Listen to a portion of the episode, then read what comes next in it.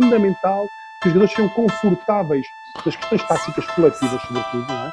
Nós tentamos encontrar na minha filosofia de jogo aqueles conceitos que permitam tirar o melhor rendimento possível, o maior rendimento. Se eu pensar de uma maneira e ele pensar de outra maneira, ele é o meu chefe. Portanto, eu vou ter que ensinar o que ele quer. Essa capacidade de, de, de ler o jogo e tomar decisões em função do que ele está a fazer dentro de campo. vamos, vamos lá, vamos a isso. Olá, seja bem-vindo a mais um episódio do Quinto Quarto, hoje com um grande amigo, Miguel. Uh, Miguel, antes de mais, meu, muito obrigado por no teu primeiro dia de férias ou segundo dia de férias teres, teres aceito o convite e vires cá falar. Uh, e antes de começarmos, eu quero que te apresentes tudo mais, mas antes quero que tentes explicar de alguém que está há um ano e meio a ouvir podcasts, este podcast, como é que é estar desse lado, uh, agora a seres tu a, a, passar essa mensagem e a, a passar um pouco da tua experiência. Bom dia, Vasco. Uh, obrigado pelo convite, é mais uma vez. Como tu disseste bem, já é um ano e meio a ouvir o podcast. Admito que os últimos meses falhei, falhei muito, com, com, com, com, muitos jogos e muitos treinos. Não, não foi possível conseguir ouvir com tanta atenção. Um, como é que está deste lado? É, é, é engraçado porque tu, tu ouves, ouvimos tantos treinadores tão conhecidos e agora, agora chamam-me a mim eu, o que é que eu venho para aqui falar? O que é que eu, o que é que eu posso acrescentar? O que é que eu posso dizer diferente que os outros, que os outros o que é que eu posso acrescentar aos outros, uhum. aos outros, outros treinadores, percebes? É, é, engraçado que muitos dos treinadores que, que já aqui tiveste, já tive a possibilidade de alguns também ter sido meus treinadores, outros, além de serem meus treinadores, foram pessoas com quem eu trabalhei e, acima de tudo, pessoas que eu também considero amigos. Um, e agora venho aqui eu e não sei, não sei muito bem o que, é que, o que é que eu posso acrescentar a mais do que eles, por isso vai ser um bom desafio. Como tu dizes, a vida é feita de desafios. A é? vida é feita de desafios. Não, eu acho que às vezes uma, uma, uma história que tens, uma aventura que tens, uma, um ensinamento que tens, que, que se calhar para ti é uma coisa que é banal, basta para uma pessoa estar a ouvir e dizer, Ei, realmente, isto faz toda a diferença. E que eu acho que já vale a pena. O que eu, o que eu estava a falar hum, como tu sabes, o Daniel está tá comigo no clube onde eu, estive, onde eu estive este ano, e o que nós estávamos a falar é que se calhar aquilo que nós podemos transmitir mais além de basquetebol, porque basquetebol, já passaram aqui muitos treinadores muito bons a falar de basquetebol, uhum. acho que é aquilo um bocadito que é o, o de estar numa equipa uh, como treinador profissional, mas o que é que é tratar, o que é que é estar na equipa, mas sem falar, de, sem ser relacionado com basquetebol, tudo o que é uhum. é à volta do basquetebol, uh, como é que é gerir com os jogadores, falar com os jogadores, uh, ter que falar com a direção, gerir expectativas, esse tipo de coisas, acho que acho que vou conseguir se calhar uh, dar mais do que mesmo em termos de basquetebol. Pronto, e é, acho que é mesmo por aí que podemos entrar. Uh, como disseste bem, trabalhaste com, trabalhas com, com, o Daniel Brandão, que já foi nosso convidado aqui no, no podcast, no Effingen, no Luxemburgo, um, e o ano passado trabalhavas no, estavas no Porto, não era? Estavas a trabalhar no, no Porto, se não estou em erro, no Sub-18? Uh, sub-17 sub como adjunto Miguel Almeida, uhum. mas como o grupo de sub-17 sub-18 era um grupo muito, muito, muito, muito fechado, digamos assim, havia, havia muitos jogadores que faziam os dois escalões e o Miguel Almeida também era o adjunto do, da Daniela no sub-18, eu acabei por também estar sempre ligado ao sub-18 e acabar por ser, entre aspas, o segundo adjunto. Okay. Isso, no último ano era isso que eu, que eu fazia. E também estava como principal de sub-12, que também foi uma experiência divertidíssima. Ok. E Assim, a primeira memória que eu tenho tu, e aqui só para quebrar aqui um bocado a, esta, esta parte inicial, a primeira memória que eu tenho tu, primeira não, mas uma das primeiras, é quando vocês vão jogar ao Gaia, ainda, ainda tu jogavas e ainda eu jogava. Não, não vais dizer aquilo que eu penso que vais dizer, que, vou, vou, que, eu, vou. que a primeira coisa é que tu, tu entras no pavilhão e eu cumprimento, como é que estás? Vais tudo bem? Opa, por acaso não vives aqui perto do pavilhão e não tens as sapatilhas mais para me dar, esqueci de das Vais contar essa história, pois não. Não, não é pá, verdade, acho que esta é história tem que ser partilhada. Chegas ao Gaia, a primeira coisa e fazes como é que é? Por acaso, uma boa desculpa. Eu, tenho é eu não trouxe sapatilha. Opa, eu, eu, tenho uma desculpa melhor. É que eu não sei, eu não me lembro, mas acho que não te arranjamos sapatilha. Mas o que me lembro é que no final ah, do jogo houve leitão e champanhe para todos. Opa, o, que, confirmo, confirmo. o resto, está sempre, O resto como, já são, são coisas extra. Como, como bons anfitriões que somos, como vimos da bairrada, champanhe e, e leitão num jogo fora não pode faltar. Não pode faltar. Eu espero bem que o, que o Pedro Maio, o meu treinador da altura, ouça e ele vai confirmar, até porque era ele o encarregado de tratar disso sempre todos os jogos e nunca falhava connosco. Mas a história das sapatilhas tem uma, tem uma boa explicação. Foi que eu tive, nós tivemos jogo no dia, na noite anterior e, e eu tive as sapatilhas, tiveram um, um, um ligeiro corte, a sola da sapatilha rasgou-se. e eu, durante a noite, em casa, quando cheguei à casa do jogo, pus, comecei, colei a sapatilha e deixei-a num, num sítio onde não os costumo deixar normalmente. Uhum. E no dia a seguir, vou ser sincero, a fazer a mala, nunca mais me lembrei que as sapatilhas estavam na rua, ainda a secar da cola. E pronto, foi isso que aconteceu. Não, é este o exemplo que nós podemos dar. Posso... É verdade, isso é quando de jogar basquete, que era para não ter que me preocupar em levar sapatilhas para o jogo. Muito bem, Miguel, e esta, esta oportunidade do. Se estás no Porto e tudo mais, como é que aparece esta oportunidade? Eu sei que o, o Daniel também é da zona do. Ou seja, andou aí por, por Sangalhos e presumo que tenham algumas histórias juntos no, no Sangalhos. Uh, aliás, a primeira vez que eu te conheci foi no, no, no Campos de Verão, em que o Daniel vai e tu vais também, vamos nós os dois como treinador, como treinador jovens. Uh, como é que te aparece esta oportunidade para ir para fora do país? Uh, e depois de aparecer, como é que tu processaste tudo na tua cabeça? Para, para dar um bocadinho de enquadramento, eu conheço o Daniel há, fazer as contas muito rápido, há mais ou menos 17 anos. Uhum. Eu, eu na minha, no, no, meu primeiro ou segundo ano, não tenho bem a certeza em que jogo basquete, o Daniel acaba por ser uh, meu treinador no mini basquete em sub-10, salvo erro. Um, e a partir daí, pronto, ele como também estava ligado ao Sangalhos durante muitos anos, foi lá jogador e foi lá treinador durante alguns anos, sempre acabamos por ter aquela relação de amigos, não é? Que acabamos por, por que as pessoas acabam por ter. Um, e houve uma altura em que ele está no terceira basquete, no, no, último ano dele do terceira basquete, em que ele está na, na, liga, em que nós acabamos por falar um bocadito mais, por mensagens e tudo, íamos, íamos falando, um, nada assim muito regular, mas íamos falando, e eu lembro-me que na altura em que ele acaba a época, ele nesse ano acaba em nono, salvo erro, e acaba a época ele já está um, outra vez em Oliveira do Bairro, onde houve um dos dias que eu disse, olha, tenho aqui uns bilhetes, vou com uns amigos meus ver o Porto Benfica da meia-final, salvo erro, tenho aqui um bilhete a mais, vou com uns amigos meus, eu vou passar para o Oliveira do Bairro, queres vir comigo? E pronto, a partir daí, esse ano acabámos de ir ver os dois jogos ao Dragão, do Porto Benfica, hum. fomos ver os dois jogos de Oliveira das Mães do, do Porto Oliveirense da final, e depois ainda vamos ver o Porto Oliveirense da final. E pronto, a partir daí acabamos, acabamos por, eh, por ficar bons amigos e a falar uh, com mais regularidade. Depois ele vai para o Galitos e continuamos, e continuamos também a manter esse contacto.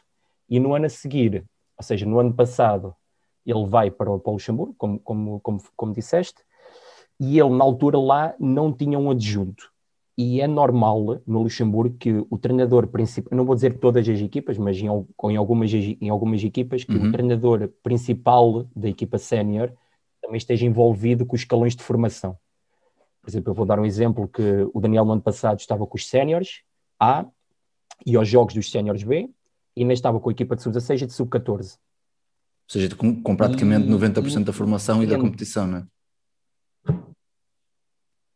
É? Eu vou dizer masculinos, eu só não estava com, com o mini basket, porque pois. nós não, no nosso clube nós não temos sub-18. É um uhum. que só vamos conseguir ter no próximo ano, vamos ter os três escalões no próximo ano, mas já temos, nestes últimos dois anos não houve o escalão de sub-18. E o Daniel foi entre ter um, entre precisar de, de, falar com a direção e precisar de um adjunto que o ajudasse também mais na preparação para os séniores e ter mais alguém para ajudá-lo na formação.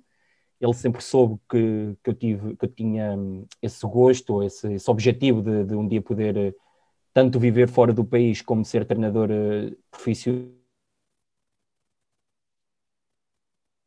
aceitei, não vou dizer facilmente, né, mas uhum. sempre foi algo que eu quis, por isso não, não, não muitas dúvidas nisso. Pronto, resumidamente foi, foi desta maneira que surgiu o convite. É, é, agora que falaste isso que não, não, que não tiveste muitas dúvidas, obviamente que tens que pensar um bocadinho, não é? Porque é uma, é uma transição grande na, na, na tua vida. Um, mas tendo em conta que já estavas a trabalhar, já tinhas o teu, o teu, o teu salário, por assim dizer, uh, dentro do curso em que tinhas tirado na faculdade, na, no escape, torna-se mais difícil ou, ou achas que quando nós temos um objetivo traçado de querer ser treinador, estás disposto e quase, não é não quase não olhas, mas uh, não dás tanta importância ao dinheiro e vais primeiro pela, pela, pelo projeto, pela experiência e porque também somos jovens, não é? Somos treinadores jovens, estamos a começar certo, nisto. Um, como, é, como é que foi um bocado o teu pensamento aí nessa, nessa, nessa transição? eu já comecei a pensar nisso já mais ou menos nos meus últimos anos da faculdade, quando eu tirei o curso de nível 1. Eu tirei o curso de nível 1 um, no verão em que, me, em que faço a minha licenciatura, em que acabo, fico licenciado. Porquê? Porque eu sempre tive, eu acho que toda a gente infelizmente tem esta noção que, que ser um treinador profissional em Portugal, se não é impossível, é quase impossível. É preciso estar uh, num clube muito bom e a nível sénior, porque acho que treinadores, E mesmo, infelizmente, treinadores de formação, e mesmo em clubes muito bons, E mesmo mesmo em clubes, de formação, em clubes séniores, não é fácil. Não são todos. Certo. Exato. Por isso, eu sempre, hum, sempre quis lutar por esse sonho, mas sempre com um plano B assegurado. Ou seja, eu só vou tirar o curso de treinador depois de ter a minha licenciatura, vou ao máximo tentar conciliar o trabalho com o treinador, ou seja, eu durante do- nos últimos dois anos, antes de ir para o Luxemburgo, enquanto foi os dois anos em que eu estive no Futebol Clube do Porto, eu tinha um trabalho como todos temos, das nove às seis ou das nove às cinco, acabava o trabalho para ir para o treino. E quando surgiu esta hipótese, vou ser, acho que não vale a pena estar a mentir a dizer que obviamente que a questão financeira também pesou, não é? Saber que eu ia ter um conforto financeiro para o Luxemburgo, em que não, em que, que tinha, tenho muito boas condições no Luxemburgo, hum, ajudou-me a tomar essa decisão, mas também é- vou com a consciência de que, ok, isto não vou ficar aqui o resto da minha vida, provavelmente, não é? Sei que mais tarde ou mais cedo, por Ah, vários fatores, podemos acabar exatamente. Posso ir para o outro lado, até posso mesmo não arranjar mais sítio nenhum para treinar como profissionalmente, Uhum. mas sei que tenho sempre a minha licenciatura, sei que já tenho uma experiência de trabalho e sei que tenho um plano B, digamos assim. Consigo, consigo vir para Portugal e consigo, ok, pronto, não resultou, mas sei que tentei, não, não vou ficar frustrado e pensar, ai, se eu tivesse, tivesse aceito Claro, aquela claro, proposta claro. naquela altura. Não, fui, tentei, resultou enquanto, enquanto durou, foi muito bom. Ok, agora infelizmente não vou conseguir continuar, vou continuar a lutar por isso, mas tenho um plano B, que é, que é conseguir trabalhar, que é ter uma licenciatura e que me dá para, para trabalhar aqui em Portugal. Muito bem. E tu, Foi mais ou menos esta a minha linha, a minha ideia de pensamento. Uhum. E, e essa transição, ah, porque obviamente na nossa cabeça, em que temos estes objetivos, torna-se fácil estas decisões, mas para toda a gente que nos envolve e que nos rodeia, pode parecer um bocadinho mais transcendente que isso. Ah, a nível familiar e a nível de, de amigos, como é que foi? a- foi bem aceite? Tiveste malta que criou mais resistência porque, porque mais até por ser o Luxemburgo e nem tanto por ser o basquete. Ah, como é que, do que é que nos pode dizer dessa, dessa situação? Que nem sempre é fácil. E, hum, as pessoas, não, eh, eh, as pessoas que mais me criaram resistência foram os meus avós, por incrível que pareça. Pois, Eu quando disse aos meus avós, eu quando aos meus avós que ia, que ia para o Luxemburgo, primeiro porque pronto, já estão numa idade em que não conseguem perceber as coisas a 100%, não é? Hum, e também porque na altura deles ser um treinador profissional só no futebol. E- é? As outras e, modalidades- e talvez, Hum, e Exato. pois, Por isso, por isso os meus avós foram sempre as pessoas que me criaram mais resistência. A minha mãe no início também criou alguma resistência, não é? Que é normal, eu percebo. claro, Mas depois de eu lhe explicar as condições que eu tinha, mostrar que de facto eu vou com um contrato de trabalho, que, que as condições que para onde eu vou hum, são melhores do que aquelas que eu tenho neste momento aqui em Portugal, foi, tal como o meu pai, foram das, das pessoas que mais me apoiaram. Hum, por isso acabou por foi um bocadito mais na primeira semana, um bocadito mais difícil, até porque foi mais ou menos a conversa foi, olha mãe, eu tenho esta possibilidade e tal, só que eu não tinha nada concreto para lhe mostrar ainda.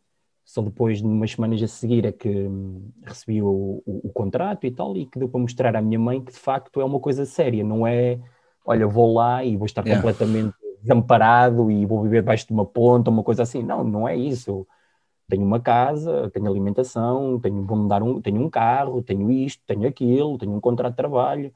Se acontecer alguma coisa, tenho, estou, assegurado, tenho pago os impostos lá no, no país, pago tudo. Por isso, hum, apoiaram-me, apoiaram-me imenso, eh, porque eles sempre, também desde sempre lhes disse que, que se eu conseguisse, este era o meu, o, meu, o meu objetivo, era o meu sonho, o meu trabalho, entre aspas, digamos, o meu trabalho de sonho.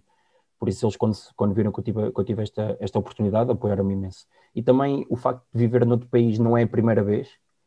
Um, como disseste, eu sou da zona de Sangalhos, vivo na minha Uhum. ilhada, na terra de Leitão, e fui com 17 anos, 18 fui para o Porto, por isso desde os 18 até aos 23, 24 vivi no Porto, vinha a casa aos fins de semana, ok, mas já não estava aqui todos os dias, e também acabei por fazer Erasmus durante a minha licenciatura, o que também fez com que eu estivesse a, a morar na Alemanha durante muitos meses. por isso também acabou por ser fácil essa adaptação de viver noutro país, porque já não vivia com os meus pais, já tinha vivido fora do país e também foi algo que eu já queria voltar a fazer há algum tempo. Uhum. Acabou-se por juntar o útil ao agradável então. O, falaste agora aí na, em Erasmus, só por curiosidade, tiveste a oportunidade de tentar perceber um bocado o basquetebol alemão enquanto lá estiveste ou não houve oportunidade? Eu tive muita sorte, porque eu quando fiz Erasmus foi na altura em que o Porto disputava um, a Europe Cup. Do, Eurocup, salvo erro, que sim. E foi no ano em que eles vão jogar a Alemanha contra o Frankfurt Skyliners. Que ah, sim, sim, sim. Estava. E eu fui ver jogo? esse jogo. Fogo, meu. Fui ver o jogo. Que timing. Uh, foi, muito, foi muito engraçado porque foi uma hora chata, foi uma hora chata para o horário dos alemães, porquê? Porque são pessoas que se deitam cedo para acordar cedo, tal como no Luxemburgo, por exemplo. O dia, o dia começa às seis, seis e meia e às nove já está a malta toda na cama. Eu lembro perfeitamente que foi uma quarta-feira, a nevar, nove e meia da noite, e o pavilhão não é na cidade, o pavilhão é meia hora de, de comboio da cidade. E estavam umas 100 pessoas, diria, a ver o jogo e 50% ou 60% eram portistas, que lá estávamos a ver o jogo. Eu lembro-me que foi muito engraçado, que no final do jogo, o Porto perde esse jogo, mas joga bem, e mesmo no último período faz uma recuperação de 10 pontos e está ali, e tem ali duas posses de bola que até conseguia ter, hum, se conseguisse, conseguisse ter marcado, conseguia até, quem sabe, algo mais. Eu lembro que no final do jogo, o os, os, os, jogadores do Porto vão dar uma voltinha pelo pavilhão a cumprimentar todos, todas as pessoas. Porquê? Porque na altura as bancadas, na altura, e acredito que seja agora, a bancada não tem uma vedação para o campo. Uhum. Portanto, os painéis publicitários, sim, sim, sim. metem um pé por cima do painel publicitário e já estamos na bancada literalmente. E pronto, e vão cumprimentar toda a gente e ficou ali na conversa. Lembro-me que acho que foi o Vitor Hugo, o, que na altura também foi representante, pelo, representante de, pelo, pela direção e também teve a conversa com os adeptos no final. Foi todo ali um ambiente muito bom que se tornou. E eu, além desse jogo, fui ver um Frankfurt Bayern Munique que foi o último jogo, ou foi o último jogo da primeira volta, ou foi o primeiro jogo da segunda volta, já não tenho, já, já não tenho a certeza. E posso dizer que é um ambiente completamente diferente, com uh, luzes, cheerleaders no intervalo, pessoal a fazer uh, uh, concursos a meio do jogo, até uma coisa quase NBA, digamos assim. E eu lembro-me que estava assim fascinado a ver aquilo, porque é uma coisa que nós não temos acesso a. Pois é, isso é assim. Pavilhão cheio, pavilhão cheio, como é óbvio, pavilhão cheio. E eu lembro-me que nós fomos a esse jogo porque foi a, a organização de Erasmus, a ESN de Frankfurt, que organizou, disse, olha, nós vamos, temos X bilhetes para ir, quem quiser manda uma mensagem, paga um bilhete e vamos todos juntos ver. E eu lembro-me, estava uma pessoa dessa organização ao meu lado, assim, porquê é que estás assim tão espantado, o que é que te faz? Eu estive a dizer, então, mas em Portugal não temos isto e tal, o basquetebol não é assim tão, tão, tão, tão evoluída como, como aqui na Alemanha, mas olha, por exemplo, cheerleaders, nós não temos em Portugal, sei que o Varense teve e, e Oliveirense também. Oliveirense também, sim, sim, sim, sim.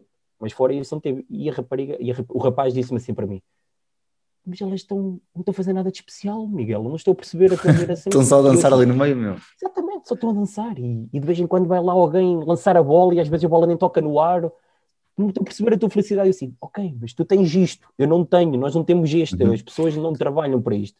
E foi isso que me. Que me, que me foi, é, é, o que eu tenho. Eu vou ser honesto, nem me recordo como é que foi, ficou o jogo. Já não me recordo, não sei quem é que Mas ficou a experiência. Foi exatamente, foi a mesma experiência, foi, foi um divertimento, sabes? Foi mesmo. Eu, na altura ainda não olhava para o basquete como olho agora, não é? Uma pessoa ainda não está ali para ver Ei, aquele jogador, aquela jogada, aquele conceito e tal. Foi mesmo Foste adepto, foi, foi, foste como adepto. Acho que é mesmo essa expressão que tu usaste, foi mesmo pelo divertimento, foi uma experiência incrível. Pois, e uh, esse, esse, facto de. Eu, eu, também vi há uns tempos um documentário do, do, do, do, do Trinquieri, uh, quando ele estava no Bamberg, em que ele dizia que os adeptos vivem para o clube, ou seja, cá os adeptos vivem para os resultados, ou cá, ou whatever, e lá vivem para o clube, ou seja, imagina, eles foram jogar a Milão, os adeptos foram numa quarta-feira de, de avião, não, de, de, autocarro, fizeram lá o jogo, ficaram lá dois dias a fazer tours e voltaram. Ou seja, há uma, há uma ligação ao clube muito, muito maior. Depois, quando chegas ao Luxemburgo, uh, voltas a sentir mais do que tinhas em Portugal? Ou sentiste um, um, ali um ponto intermédio? Sentes o. Sentes o porque vocês já, tiveram, já conseguiram ter eh, adeptos, não? No, no, nas bancadas? Nós conseguimos, ter, nós conseguimos ter adeptos durante quatro jogos. Ok. Foi, e, e, dos quatro jogos que eu. Essa expressão que tu estás a falar de, dos adeptos viverem para o clube é a realidade do clube onde eu estou, a realidade é Okay. Porquê? para contextualizar um bocadito e para, se as pessoas quiserem pôr no Google e procurarem Effingham, aquilo é uma aldeia. É uma aldeia em que deve ter eh, 500 habitantes, não vou dizer Uhum. qualquer coisa à volta disso. É uma aldeia mesmo muito pequenina, mas que todas as pessoas que lá estão não falham o jogo do clube. As pessoas vão ver o jogo. É, é- é como se fosse sagrado ao sábado ir ver o jogo. E durante os quatro, os- dos quatro jogos nós tivemos três em casa e dos três tivemos o pavilhão cheio. Eu lembro-me que o último jogo que nós tivemos em casa contra o nosso rival, que fica a 2 km, que ainda torna as coisas ainda mais, mais engraçadas, eu lembro-me que no dia a seguir saiu uma reportagem no jornal hum, a criticarem um bocadinho como é que, como é que os dois clubes se comportavam, por, por como comportaram. Porquê? Porque foi uma altura de pandemia e estávamos como se não houvesse pandemia. O pessoal, obviamente, o pessoal estava de máscara, mas estavam todos muito juntos. E, e lembro-me lembro perfeitamente disso. O jogo foi a dois prolongamentos que, e depois o jogo acaba, o pessoal está lá a mandar umas bocas durante o jogo e, e tal, eh, como, como, é um jogo, como, como é normal, e no final estamos todos juntos a beber uma cerveja no final do jogo, somos os melhores amigos, eles têm lá um salão enorme que metem lá umas cadeiras, umas mesas, e o pessoal está lá a beber, a beber, a beber, e é mesmo aquilo do vamos em família fazer alguma coisa. E o que é que nós vamos fazer em família? Vamos ver um jogo de basquete. É a realidade do meu clube é essa e é uma das coisas que eu mais gosto lá, é mesmo aquilo ser uma família. Pronto, é isso. E fazendo agora a transição, ainda bem que falamos agora aqui do Effingham, fazendo a transição agora para esta época. ahm, quando, quando tu vais aqui em conversa com, com o Daniel, lembro, eu lembro de falar contigo, acho que foste lá ver uns jogos, não foi? Foi em Foste lá- janeiro, Foste lá em janeiro, depois eu lembro, foste lá ver, ou seja, quando, quando vais em setembro ou em agosto, já vais com uma ideia formada, encontraste o que estavas à espera, ou foi muito mais desafiante também devido a fatores externos do que, do que tu estavas à espera? eu acho que eu acho que isto se aplica a quase tudo, que é por muito que as pessoas te contam, co- te contem como é a realidade de algo, Só só viver. mesmo é- quando lá estás claro. é que tu consegues perceber mesmo como é que é. Eu, eu, o ano em que o Daniel esteve no Effingham, nós continuámos a falar regularmente, eu ligava-lhe muitas vezes, ele ligava-me muitas vezes para contar, para, pronto, para, para irmos falando também, para saber como é que estava, para a conversa em dia, e eu quando fui lá em janeiro, eu fui lá em janeiro, foi no último fim de semana de janeiro, lembro-me perfeitamente que foi no último fim de semana da, da primeira fase, ou seja, o campeonato no ano passado foi uma primeira fase de 10 equipas, e depois as seis, as seis melhores jogavam uma segunda fase entre elas, só uma volta, e as outras quatro, juntamente com as duas melhores da segunda divisão, faziam a seis também um, um- um mini campeonato entre eles. E eu fui lá no último fim de semana da, da primeira fase, em que se o Daniel ganhasse na sexta-feira, eh, ficavam apurados para o playoff pela primeira vez em quase 16 anos. Uhum. Sim, 16 anos, porque nos últimos 16 anos anteriores ao Daniel ter chegado ao clube, Andavam a subir a o descer, era? subia, descia, subia, Uhum. descia, subia, descia, subia, descia. Todos os anos era isto. Eram muito bons para a segunda divisão, mas depois chegavam à primeira divisão e não conseguiam ser competitivos. E desciam automaticamente. E pela primeira vez em 16 anos, o, Daniel, o, o Effingham, no primeiro ano do Daniel, vai ao playoff. E eu, por acaso, teve sorte que foi exatamente o fim de semana em que eu fui. E, e eu lembro perfeitamente que, mai- eu vou dizer, metade do pavilhão era pessoal do Effingham que foi ver o jogo. Fora. Isto é um Jogo fora. fora, fora, na cidade. Foi, foi por acaso, foi no, foi no jogo da, foi na, foi na cidade, na capital. Um, e nós ficámos na sexta-feira e depois foi aquilo que eu estava a falar, foi acabou o jogo, toda a gente ficou no bar a beber. E depois, ok, isto é uma história engraçada, mas acabou sexta-feira, fechámos o bar do restaurante, do, do pavilhão, fomos mandados embora, já lá estávamos já há demasiado tempo, fomos para outro bar, também nos mandaram embora e depois fomos outra vez juntos para um terceiro bar, mas sempre todos juntos, estás a ver? Imagina, 100, 150 pessoas, sempre todas juntas a andarem, estás a ver? Foi muito engraçado. Depois, sábado, dia normal, uma folga, e no domingo houve outra vez jogo em casa, com o pavilhão completamente cheio, tambores, ferrinhos, uma banda de música quase que é o normal lá, Uhum. e, e voltou-se a ganhar o jogo e, e, e pronto, e foi isso.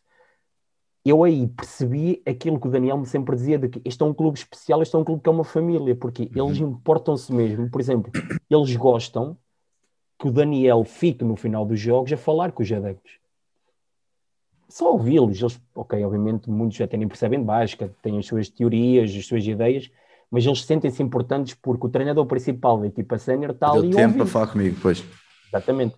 O Daniel perdeu por 20, o Daniel vai ficar lá, e o Daniel e eu neste caso, vai ficar lá a beber uma cerveja com os, com os, com os adeptos. O Daniel ganhou por 20, o Daniel fica lá e o Miguel ficam lá a beber uma cerveja e os adeptos gostam disso. Estás a ver? E, e eu, percebi, e eu percebi isso do, do, do que é o, uma família, um clube ser uma família. E, eu, e essa foi, foi, quando, foi a experiência que eu tive. Obviamente também tem coisas más, não é? Se calhar uh, não é tão comum no final do jogo trazer a beber uma, uma cerveja com um adepto que, que, o, teu fi, que o filho, é, que o filho é, é teu jogador. Claro. Estás a perceber? Se calhar é, é passar uma barreira que não se devia passar. Mas é aquela adaptação cultural que acho que tem que haver.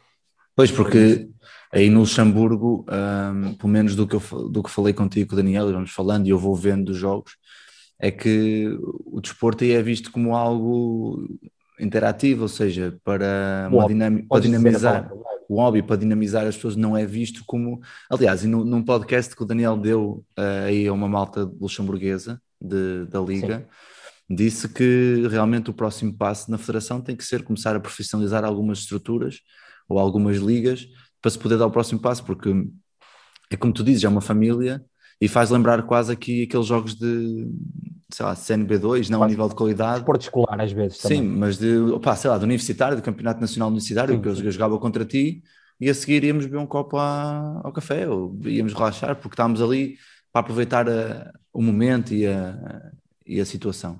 E, e para completar aquilo que estás a dizer, eu vou, eu vou dar o exemplo da minha equipa. A minha equipa é uma equipa semi-amadora, digamos assim. Temos dois atletas profissionais, que são os dois americanos, e o resto é tudo pessoal amador. É tudo pessoal que tem o seu trabalho das 6 às 5, uhum. vai a casa um bocadito e pronto, e depois vem treinar. E eles mesmo dizem: Eu não quero estar 9 horas, 8 horas, ou que seja, fechado num escritório a fazer algo que não me traz muita felicidade, vir para um treino e ficar frustrado no treino. Eu quero vir para o treino para me divertir. E obviamente depois isso também se traz um bocadinho de frustração para mim e para o Daniel, porquê? Porque nós precisamos trabalhar, uma equipa, por muitos bons jogadores que tenha, precisa de trabalho, precisa de treino. E, e nós é- sentimos é... que às vezes... Diz, diz. Como é... Desculpa, como é que vocês gerem isso? Ou como é que... Eu sei, eu sei que o Daniel já vem com o caldo do ano passado e se calhar para ti já foi...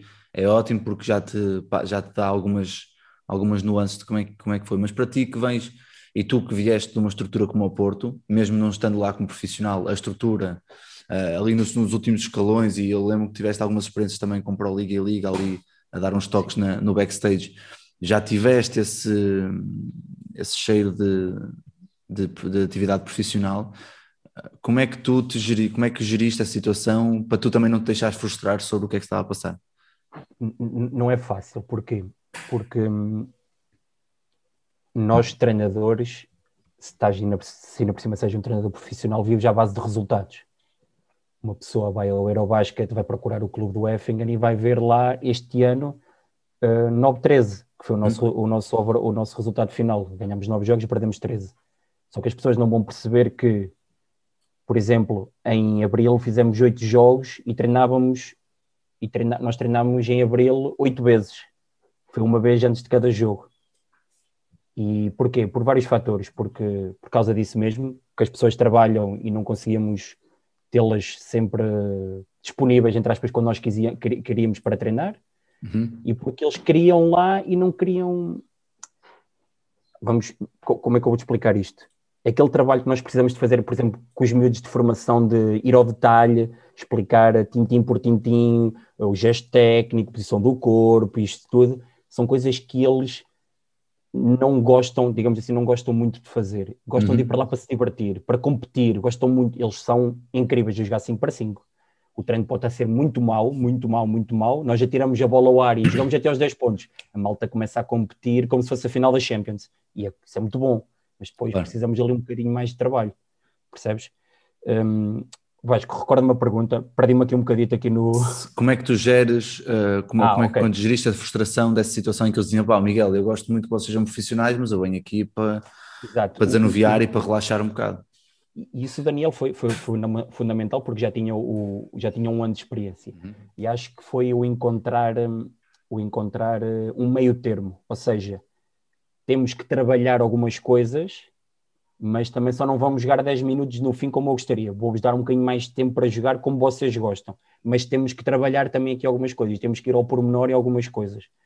Ou seja, não vamos trabalhar como eu quero, não vamos trabalhar como vocês querem, vamos encontrar um meio termo, que assim vamos conseguir ser os dois felizes. Foi, é um bocadinho desta adaptação cultural também que o Daniel já teve no ano passado. Porque o Daniel dizia-me várias vezes: não era assim que eu gostaria de trabalhar, mas sei que se eu trabalhasse da minha maneira, o treino ia acabar por ser pior de qualidade, porque os jogadores iam ficar mais frustrados rapidamente. Mas se eu também só quiser fazer, só fizer aquilo que eles fazem, que, que eles querem, para mim não faz qualquer tipo de sentido, não é porque nós é que somos treinadores, nós já temos que saber o que é que é, como, como é que o que é que nós queremos trabalhar, também vamos nós ficar frustrados. Por isso vamos encontrar aqui um meio termo em que consigamos, consigamos que as duas partes fiquem contentes, digamos assim. Diz-me só uma coisa: a tua placa não está com os cantos todos partidos tanta vez que tu mandas ao chão quando chateias com os teus atletas? Tá, não tá? Pois a minha também, por isso é que eu arranjei uma solução muito boa, que é a 5 Clipboards, a nova parceria deste podcast, que é uma marca que produz e personaliza produtos para treinadores. A 5 tem como principal produto as placas estáticas totalmente personalizadas, com o teu nome, com o teu logo, com o que tu quiseres. Também produz agendas e cadernos de treino e tem uma grande box que podes ver em 5clipboards.pt ou nas redes sociais deles. Mas não te esqueças, ainda tens 10% de desconto em todos os produtos usados o cupom 5 quarto. Por isso não percas esta oportunidade e visita-os. Ou seja, tu vais para aí com, com toda a excitação e toda a felicidade de ser treinador profissional no primeiro ano. Um, e agora que o ano, a época acabou e tu estás a fazer um, um desmame do último, dos últimos três meses, que devem ter sido agressivíssimos, que eu nem imagino. Um, que, que, lições de vida ou lições de treinador tu pegaste na caneta e escreveste e sabes que vais levar para a tua carreira? Seja uma, sejam duas, sejam mil. Alguma que tu digas, pá, isto vai ficar para o resto da, da minha carreira porque é assim. Acima de tudo, a lição que eu mais, que eu mais, que eu mais tiro é que ser treinador de basquete não é só saber o, o X e o Jorge, sabes? É, uhum. é saber lidar com as pessoas, porque ainda por cima, na, na realidade, não estava enquadrado, como eles são todos trabalhadores, nós temos que perceber que, além deles serem jogadores de basquete, primeiro são pessoas que têm o seu dia a dia. E eu tenho que estar mentalizado em chegar às seis e meia da tarde e receber uma mensagem: treinador, estou preso no trabalho, treinador, estou muito cansado, hoje o trabalho correu muito mal, posso não ir ao treino. São coisas que nenhum treinador quer ouvir, não é? São uhum. coisas que nós não gostamos, não é? Que nós queremos compromisso. Só que são coisas que eu tenho que estar habituado que, possa, que podem acontecer. E, e saber que, outra coisa que eu aprendi e que o Daniel nisso ajudou-me muito, foi que, como é que eu te explicar? Que pensar antes de agir. Ou seja, eu vou ficar super frustrado, vou me sentir desrespeitado por algumas ações mas perceber que não poder reagir a quente, gerir um bocadinho a situação. Eu tive muitos casos desses. Eu posso contar uma história que foi que eh, nós temos um jogador que, tenha, que tinha um filho e que tinha problemas de, de deixar o filho com alguém no, na hora do treino, porque hum. a uhum. mulher também trabalhava neste caso. E então ele levava o filho para o treino. Obviamente que nós não queremos um filho de dois anos ou três anos a correr, treino. A andar e a correr para o outro lado, sentar parado. Ali ao lado, e imagina que de um momento para o outro ele decide, papá, preciso de ti, e entra-me ali pelo, pelo campo a correr. Ah, nenhum de nós quer. O que é que nós íamos fazer? Deixar o puto em casa sozinho? Claro. Não era? Uhum. Por isso, ok, não é a situação ideal, mas vamos encontrar aqui algumas coisas que é, eu vou-te ajudar nisto, porque eu sei que tu, mais tarde ou mais cedo, também vais perceber o esforço que nós fizemos por ti e também vais trabalhar o dobro por nós. E isso aconteceu. Houve muitos jogos em que, em, em que nós sabíamos que ele, ele, deu tudo o que tinha. Porque nós também o ajudámos muito. E isso uhum. foi uma das coisas que eu também aprendi, foi que mais tarde ou mais cedo, o esforço que nós fazemos por algumas situações é-nos recompensado. Acho que são estas as duas grandes lições que eu, que eu tiro durante, deste ano, que é o esforço é recompensado e que hum, não, gerir, não, não, não reagir a quente, estar uh, mentalizado que muitas coisas nos vão deixar frustrados, mas que são essas coisas que não nos podem, não nos podem deitar abaixo, é saber gerir e arranjar uma solução para elas. Claro, e, e aí em relação à questão do esforço, que eu acho que é, que é fantástico o que tu dizes, porque também, também me, me rejo por isso, de mais, mais dia ou menos dia, todo o sacrifício, todo o esforço, todas as horas que não dormimos, hão de ser recompensadas podem não ser neste clube, como pode ser no clube a seguir, como pode ser daqui a 10 anos, o que seja. Uh, mas quando tu vais para aí, vais com, com características de, de, scouting e tens que fazer vídeos e jogos e ver, e treinos e jogos e vídeos, uh, houve algum momento em que ponderaste, ou ponderaste não, ou pensaste, será que vale a pena fazer tanto trabalho de scouting, tendo em conta a estrutura que a equipa tinha e os jogadores estarem lá mais de uma forma recreativa, ou mesmo estando eles de uma forma recreativa, a questão do scouting sempre foi muito pertinente, eles sempre perceberam que aquilo era super importante e era necessário. Todas as semanas nós perguntávamos isso. e tivemos jogadores que nos disseram: Nós gostamos muito do vosso trabalho, mas nós não tiramos proveito disto, nós não vamos estar atentos a isto. Eu vou explicar mais ou menos o que é que nós fazíamos. Um, eu estava responsável por, uh, no scouting, fazer os recortes ofensivos da equipa adversária e de fazer o scouting individual. Um, ou seja, montar o vídeo de, de, como é que eles atacavam, os movimentos que eles faziam. Um, e depois eu fazia também os vídeos dos jogadores que nós achávamos mais importantes e mais influentes. Fazíamos um, um, pequeno vídeo de um minuto e meio, um minuto, dois minutos, o que seja, nunca mais do que dois minutos, para mostrar aos jogadores também. E, e entregávamos uma folha A4 com uh, percentagens de lançamento, quantas vezes lançaram dois, três lance livre, as características. Uh, punhamos também o. Ah, Está-me a faltar as hot zones, de é que eles lançam mais, com maior, com maior eficácia tínhamos isso tudo e dávamos nisso aos jogadores. E o Daniel estava responsável pelo pós-jogo, de fazer o pós-jogo, né? ou seja, sim, cortava o nosso jogo no dia a seguir a termos jogado, para mostrar alguns clipes, ou seja, à equipa ou individualmente. Um, e também fazia, uh, e também é responsável pela parte defensiva da outra equipa, ou seja, ele recortava o, como é que as outras equipas defendiam os bloqueios diretos, saídas bloqueadas, se defendiam zona, pressão, etc para também pormos no vídeo final. E a verdade é que nós sentimos muitas vezes que, eu, por exemplo, havia jogadores, isto é, é triste dizer, mas é, é, verdade. Eu entregava a folha de scouting na sexta-feira e a primeira coisa que eles faziam era dobrar em quatro e pôr dentro do saco e dizer até amanhã. Pois. Eu dizia assim, opá, pelo menos dá uma vista de olhos, não, não custa nada. Estão em cinco linhas escritas, escreve isso. Mas porquê é que nós nunca parámos de fazer? Por dois motivos. Primeiro, porque a equipa não é composta por um jogador. Éramos, éramos 12, 13, e se nós conseguíssemos ajudar um ou dois, e se esses um ou dois se sentiam mais confortáveis com o vídeo, com o pós-jogo, porque nós sabíamos que existia. Nós tínhamos quatro, cinco jogadores que todos os dias, todas as segundas-feiras, chegavam ao pé de mim e do Daniel e perguntar: Tens o meu vídeo? Posso ver agora o meu vídeo? Queres ver mais logo? E estava sempre pronto. O vídeo nunca uhum. falhou para eles. E mesmo que eles não prestassem muito, muita atenção, o vídeo estava sempre pronto. Por isso nós nunca paramos de fazer por causa disso, porque se nós já estamos a ajudar um jogador, já estamos a fazer um bom trabalho. Claro, e segundo, claro. também para nós não sairmos do Luxemburgo pior treinadores do que chegamos. Apesar do campeonato poder ser considerado mais fraco do que muitos outros, eu vou para lá fazer um bom trabalho e vou para lá também evoluir. Vou pois lá acabas, alguma coisa. Acabas por ver isso como... hábitos.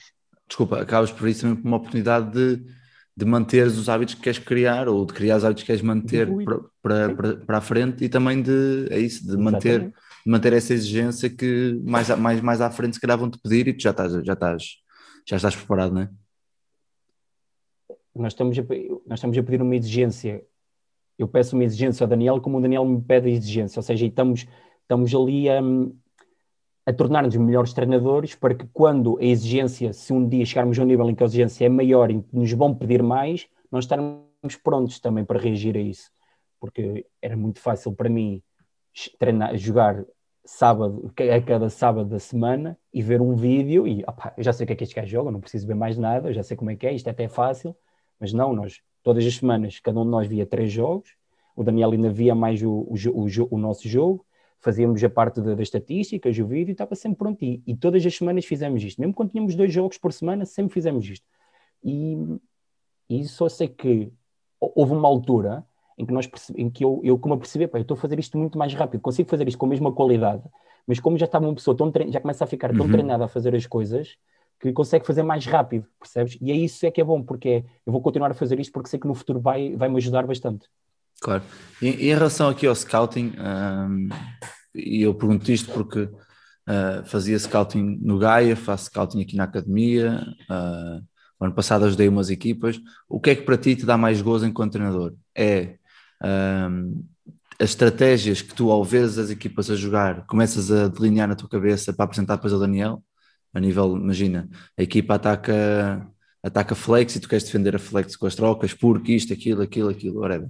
Uh, é isso, ou então é aprender com as outras equipas, ou seja, ah, pá, este movimento, esta, esta ação é interessante, esta, varia, esta variante desta entrada é interessante. O que é que para ti, enquanto treinador, te dá mais gozo nesta altura?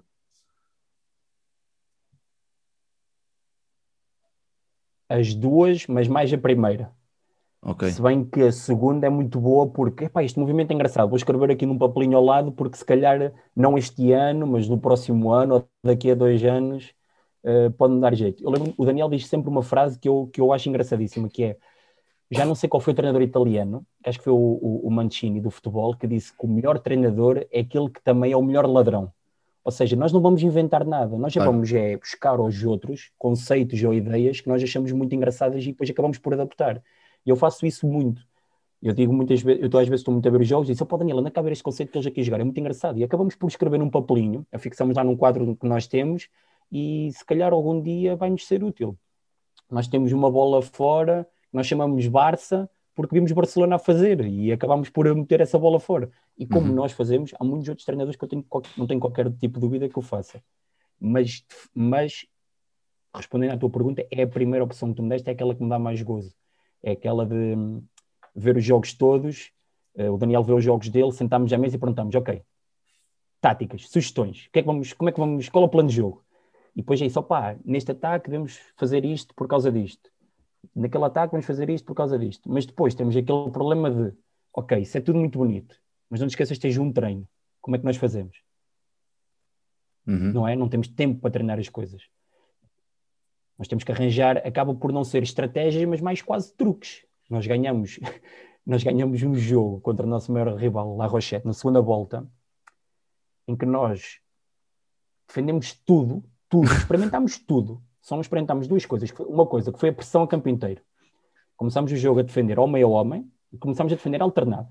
Se, se falhássemos homem a homem, se marcássemos zona 3-2. Uhum. Depois houve uma altura do segundo período que passámos para a defesa 2-3. Depois houve, ainda nesse período, passámos um bocadinho para um 3-1, durante uma ou duas posses de bola. Depois, aquilo era uma equipa que tinha dois americanos em que marcavam juntos 50 ou 55 pontos. E a equipa de média tinha 70, 75 pontos. Zona mista. E eles ao intervalo, eu olhei para o marcador, ele, tu vais achar engraçado isto. Olhámos para o marcador, era um tinha 15 e outro tinham 13. E a equipa tinha 40 pontos ao intervalo, ou 35 pontos ao intervalo, ou seja, eles tinham quase 80%. Pá, e nós, por acaso, por acaso não, era uma possibilidade nossa, trabalhámos boxa no ano e triângulo e dois no, no dia anterior, mas treinámos uma hora. Pá, resultou, resultou. Eles marcaram 5 pontos cada um na segunda parte, ganhamos o jogo, mas foi tudo. E é aquela coisa de, ok, nós estamos a ver o jogo e sabemos este movimento é para ele jogar isto, é para aquele jogar aquele, aquele conceito. Como é que vamos parar? Se calhar homem a homem é preciso trabalho. Vamos aqui arranjar um truque qualquer para contrariar esta estratégia. E acaba mais por ser truques, porque não temos muito tempo de treino para, para conseguir de facto implementar alguma coisa. Percebes, Vasco? Pois é, porque aí depois quando é como Não sei se está a fazer sentido o que eu estou a Sim, dizer. sim, sim, é, isso, é, isso é para aí que eu ia pegar a seguir. Ou seja, quando não há muito tempo para treinar, acaba por ter que ser essas pequenas estratégias, esses pequenos truques, ou seja, temos que puxar pela cabeça um bocado para perceber, porque a verdade é uma, é que vocês dois estão aí com um contrato de trabalho e como tu disseste muito bem ao bocado, os resultados é que contam. Agora, se ganhas bonito, se ganhas feio, se ganhas a defender homem com, com rotações a 13 e a 4, não sei o quê, pá, se não tens tempo para treinar isso, porque é que vamos tentar inventar, né? Ou seja, pá, andamos aqui com... Eu vou dar, Diz, diz. Só para pegar um bocadinho disso do, do, do tempo de trabalho, vou contar um bocadinho como é que foi a nossa época. Um, nós, nós fazemos pouco mais de 100 treinos. Nós começamos a 15 de, de julho e acabamos, o último treino que fizemos, fez ontem uma semana. Foi o último treino que fizemos. Nós só fizemos pouco mais de 100 treinos. Porquê? Porque tivemos a pré-época normal, fazemos quatro jogos do campeonato e o campeonato para completamente Uhum. toda a gente para. Paramos em outubro, hum, somos permitidos a fazer pequenos grupos de treino a nível sénior. Estou a falar a nível sénior, primeira divisão. Pequenos grupos de trabalho grupo, hum, para treinar individualmente. Formação está parada, não a formação não pode treinar. Uh, e ali a meio de novembro o governo fecha os pavilhões, ou seja, ninguém pode treinar.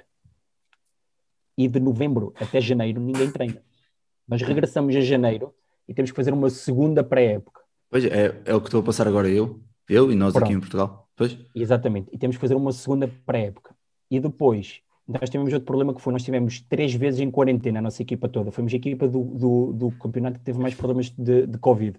Nós tivemos a primeira vez, um, tivemos o nosso americano e mais quatro jogadores da equipa, e depois da segunda vez uh, eu estive infectado uh, e voltamos, e voltamos, e ali em fevereiro, temos, em março, temos que adiar alguns jogos. Então nós acabamos de chegar a abril a fazer oito jogos, jogos adiados, por, por nós termos estado de quarentena e porque também o campeonato já assim estava previsto ter alguns jogos à quarta-feira, em que nós treinamos à terça para jogar à quarta e treinamos à sexta para jogar ao sábado.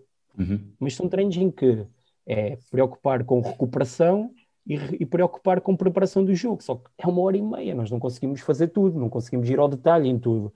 E nós, as coisas no Vasco precisam de repetição. Nós, para conseguirmos treinar, fazer bem alguma estratégia defensiva ou, ou qualquer que seja, é preciso muita repetição. E acaba sempre por vamos cingir-nos ao básico, que era para conseguirmos fazê-lo bem e não estar a pensar uma estratégia para cada jogo ou uma coisa claro. nova para cada jogo. E aqui, só uh, antes de, de, passarmos para as duas perguntas que temos aqui do, da malta para ti, uh, a minha, minha última questão é: uh, já falaste aqui de muita coisa a nível de dificuldades externas, o Covid, o facto de os teus jogadores e a estrutura não ser profissional, o facto de o scouting, eles, alguns deles olharem para o scouting como uma coisa que se calhar não faz grande sentido. Se tu pudesses assim enumerar duas ou três dificuldades extra-basket que tiveste, uh, que te fizeram perceber que realmente é um bocado mais complicado, que até dá outro sabor às coisas, quais é que enumeravas?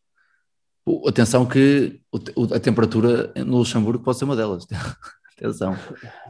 E, isso por acaso uh, estava muito frio na rua, mas muito quentinho dentro dos pavilhões. Nisso eu não posso queixar que nós dávamos, eu quase que dei treinos de t-shirt uh, no, em, alto, em altura já estavam menos 10, que isso, instalações, instalações desportivas no Luxemburgo são incríveis. Não, hum.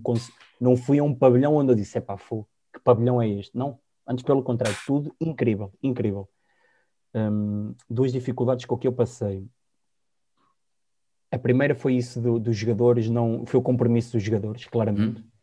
Saber que hum, nem todos estavam 100% focados na equipa e comprometidos com o, com o grupo de trabalho, e isso, ah, numa certa altura, começou a influenciar negativamente os outros, mas não, não quer dizer que os outros também começaram a faltar aos treinos, mas começaram a vir do género. Pá, lá está ele outra vez a faltar, uhum. já estou outra vez desanimado, já estou com má disposição, digamos assim. E a segunda, isto é, isto é uma coisa mais pessoal, nem cheguei a comentar isto com o Daniel, foi numa altura em que nós não estávamos a jogar particularmente bem por vários fatores extra-basket, digamos assim. Um, e que nós ouvimos umas conversas dizer que os patrocinadores não estavam contentes com o nosso trabalho. E tu, quando és treinador profissional, isso atinge de uma certa claro. maneira do género. Pá, o que é que nós vamos fazer agora? Porque eu estou a fazer tudo, tudo consciência tranquila. Eu fiz tudo o que eu podia, eu fila. Só não consigo é fazer com que os jogadores venham treinar, pois. nem consigo que eles, que eles tenham um compromisso. Só quando tu ouves alguém dizer, os patrocinadores não estão muito contentes com o vosso trabalho, isto não está a correr bem, já estão uhum. a pensar em tirar o dinheiro para o próximo ano, já estão a pensar em mudar e patrocinar outra equipa, patrocinar aqui o rival. Isso foi, um, foi ali uma altura hum, que eu fiquei um bocado apreensivo também, opá, isto é o meu primeiro ano, eu gostava de ficar aqui para o ano, mas os resultados não estão muito bons, o patrocinador não está a gostar muito, será que eu ficar para o ano? Será que até que eu acabo o ano? Uhum. Isso foram as duas coisas que mais me tocaram no, durante o ano. Atenção que eu estou a falar muito mal, eu só estou a falar de coisas mal do país, mas tem coisas aqui que. Não, claro. Não, mas são, para falar. São... Mas é, a verdade é que, é que o Luxemburgo é um país que, a nível de qualidade de vida e, e a nível de economia, é um país super riquíssimo, não é? E, e uma coisa não, não falamos, a adaptação foi mais fácil porque há muitos portugueses no Luxemburgo, ou tu não sentiste isso? O sítio onde eu estou, onde eu estou a viver. Não tem é portugueses. Como, Uh, não, é, é, ah, é o contrário. Como pequeno Portugal do, no Luxemburgo. Uhum. Ou seja, aquilo é, em termos de percentagem, é onde está em, concentrada a maior percentagem de portugueses a viver no Luxemburgo, é naquela zona. Uh, qualquer restaurante que eu vá uh, almoçar, ou é um dono, é um português, ou está lá um, uma pessoa ligada ao, ao, ao restaurante, é portuguesa. no clube, nós temos um jogador que é português, o David, Uh, temos uma pessoa na direção que é portuguesa, Por isso, por onde quer que nós vamos, há portugueses. Isso ajudou muito, mas ter o Daniel lá já há um ano foi a pessoa que mais me ajudou na adaptação. Claro, claro. Mas como eu já tinha vivido fora de casa, já tinha vivido fora do país, acaba por não, acabei por não sentir um choque assim tão grande. Também Uhum. porque, ok, se calhar se eu tivesse sido sozinho ia ser diferente, mas vivi, partilhei casa com o Daniel também, por isso a adaptação foi, foi fácil, digamos Pronto, assim. ainda bem. Ah, pronto, aqui duas perguntas do, do, do teu ex-colega de equipa e, e amigo. Ele é João, vocês chamam-lhe João ou Jota? Eu chamo-lhe Jota, ou melhor, toda a gente lhe chama GP, mas, mas não sei porquê, começámos a chamar-lhe só Jota a uma certa altura, por isso agora Pronto, só lhe chamo Jota. O JGP, JGP JGP Gonçalves. João. É o JGP Gonçalves. Pronto, Tem ser aqui duas isso. perguntas. A, pergunta, a primeira é: qual é a característica no jogo ou do jogo que tu em treino mais gostas, mais, mais, que mais te cativa? Boa pergunta. É para trabalhar a defesa, trabalhar o ataque, trabalhar o scouting, trabalhar eh, passadas, trabalhar lançamento. Que, que, que, Eu, que é eu que- vou dizer que é trabalhar, hum, trabalhar eh, aquele momento de hum, aquele momento do training que nós estamos focados com o que a outra equipa vai fazer, o Uhum, scouting. Eu acho que esse é, é o bocadinho que me dá mais prazer, porque é aquele bocadinho ali em que nós temos para perceber se vai de facto funcionar ou se calhar é preciso fazer já aqui um ajuste rápido. Eu lembro perfeitamente num jogo em que nós estávamos a trabalhar hum, a reposição de bola linha final de uma outra equipa, em que nós tínhamos, eu e o Daniel tínhamos uma estratégia planeada para aquilo, nós estávamos a treiná-la e nós falámos um bocadinho assim, e dissemos, "Epá, isto não vai resultar, por causa disto ou aquilo, eu já não, ser honesto, já não sei qual é que foi sequer o conceito, Hum, isto não vai resultar. E ali, na hora, tivemos que voltar a pensar numa outra coisa qualquer, em 30 Uhum. segundos, pensar em algo para ajustar e mudar aquilo. E, e eu acho que isso é o que mais me dá gozo, é chegar ao jogo, ouvi-lo a dizer dois, dois em baixo, cornos, quer que seja, e eu saber o que é que eles procuram, e eu poder avisar ah, Nelly, Max, a bola vai para ti, cuidado com o bloqueio, cuidado com o bloqueio nas costas. Obviamente que eu não vou estar ali a debitar a jogada toda, mas saber qual é que é o momento importante Momento chave, de sim. cada movimento, sim, uhum. saber qual é o movimento, o movimento importante de cada movimento, o conceito importante de cada movimento e, e saber que consigo ajudar os meus jogadores nesse, nesse momento. Uhum. E, e é, é é interessante dizer isso, porque no, no primeiro ano em que eu fiz séniores com, com o Miranda e que tive esse, esse, esse choque de, de pensar o jogo, do scouting, de procurar o que é que os outros faziam e tudo mais, lembro-me também que quando eh, houve um jogo qualquer de uma equipa, também já não me recordo qual, em que eles faziam sempre a mesma jogada para começar o jogo, e foi interessante ver que nós conseguimos retirar essa jogada porque e andamos ali a debater-nos durante a semana toda se defendíamos assim, assado, de uma maneira ou de outra, e é como tu dizes, é interessante ver as coisas acontecer e depois há sempre aquela troca de olhares entre os treinadores, a dizer, vês, afinal, tinhas razão, eu tinha razão, Não resultou. afinal, percebes?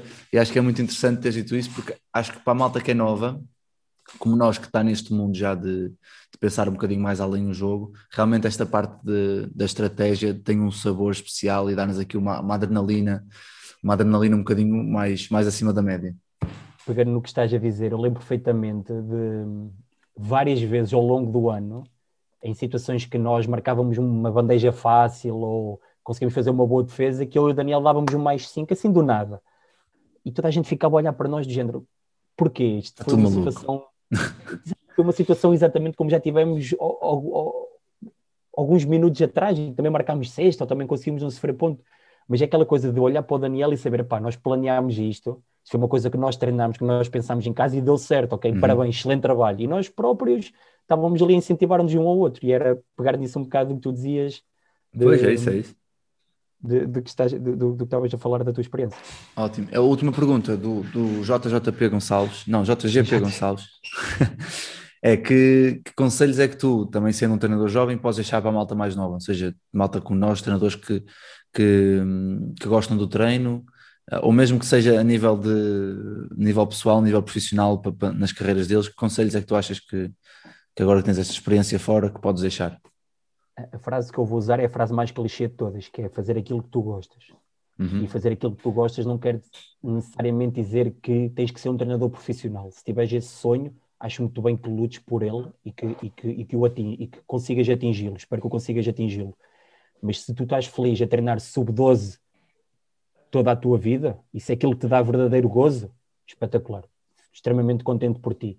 E, e acho que cada acho que todos os treinadores têm o seu espaço no, no, no, no, no basquetebol. Claro. Uns gostam mais de fazer umas coisas, outros gostam mais do que outros. E acho que se todos nós nos apoiássemos e conseguíssemos fazer aquilo que nós verdadeiro gostamos, gostasse, gostamos de fazer, acho que seria muito, muito melhor para todos. Um, o conselho que eu dou é mesmo esse: é lá por só quereres treinar sub-16 ou não treinar mais do que sub-16, não quer dizer que não o faças bem. Se aquilo que tu gostas de fazer é aquilo que tu vai, é aquilo que tu vai dar mais, que é aquilo que dá mais gosto de fazer, acho que é isso que deves fazer. É lutar aquilo, fazer, fazer aquilo que tu mais gostas e lutar por isso. Bem, pá, acho que não havia melhor maneira de, de fechar. Deste aí uma. Deste, é isso, deste agora é um filósofo. E eu vou ter, que pôr, vou ter que pôr uma música no fim para, para acompanhar aqui este, este, momento, este momento de introspeção. Não, mas olha, Miguel, antes de fechar, não sei se queres dizer alguma coisa antes de fecharmos isto, já vamos aqui com muito opa, tempo, depois a malta adormece agradecer, a ouvir. Adormece a ouvir-nos. uh, opa, agradecer-te, agradecer-te o convite. Como tu sabes, eu e o Daniel seguimos muito, especialmente naquela parte de dezembro, janeiro, em que não, não conseguíamos treinar, conseguimos ouvir com mais regularidade o teu podcast. Agradecer-te pela oportunidade. Uh, prometer que vou pôr em dia os podcasts que tenho atrás agora que agora Era um bocado mal da tua parte não o fazeres. Não, não, prometo, fica prometido que, que eu vou fazer isso. E pronto, e a última mensagem é: eu sei que falei aqui muitas coisas um bocadinho negativas de, da minha experiência, que foi muitos problemas, mas acho que foi das coisas mais gratificantes que fiz, acho que foi dos anos mais gratificantes que tive. Foi chegar ao final do ano e com tanta adversidade, primeiro tive a oportunidade de fazer algo tipo, sempre seguro a fazer aquilo que gosto, porque cá em Portugal eu sei que as coisas não tiveram nada fáceis em uhum. termos de basquetebol e eu com mais ou menos dificuldades fui um sortudo em que consegui sempre treinar, com mais ou menos claro. um, ehm, com mais ou menos restrições, obrigado, estava-me a faltar essa palavra, consegui sempre treinar, uh, por isso senti-me um sortudo e foi de longe os anos mais gratificantes e sei que aquela malta que eu lá tenho, aqueles jogadores também são agora um bocadinho parte da minha família também. Uh, são pessoas impecáveis, não tenho nada a apontar, são pessoas que em campo dão tudo o que têm e o que não têm também, e foi, foi mesmo dos melhores anos que já tive, foi um ano mesmo gratificante. E esperemos que para o ano possa ser ainda melhor, é, não é? Para o, ano, para o ano o objetivo é melhorar, melhorar o que fizermos, o que fizemos este ano e quem sabe voltar a atingir os playoffs e vamos fazer, vamos, vamos descansar agora um bocadinho também estas Aproveita, duas semaninhas. que é importantíssimo, é importantíssimo. Não, não, é descansar, descansar estas duas semaninhas e começar já, já a planear, ver que os jogadores nacionais uh, nos interessam e que ainda estão disponíveis, apesar de já o estarmos a fazer neste momento, não é? Uhum. Mas tentar uh, melhorar a equipa nesse aspecto e também já começar a procurar uh, americanos. Muito bem. Miguel, olha, resta-me desejar tuas férias, meu. aproveita, descansa, passa tempo com os teus pais, com a tua família para depois entrar em grande uh, e dar-te um grande abraço, boa sorte e que, e que tudo corra bem agora no, no, na preparação da próxima época e na próxima, mas a gente vai falando e é certamente, certamente vamos falar de muita coisa. Tá, Miguel? Okay. Obrigado, um grande abraço.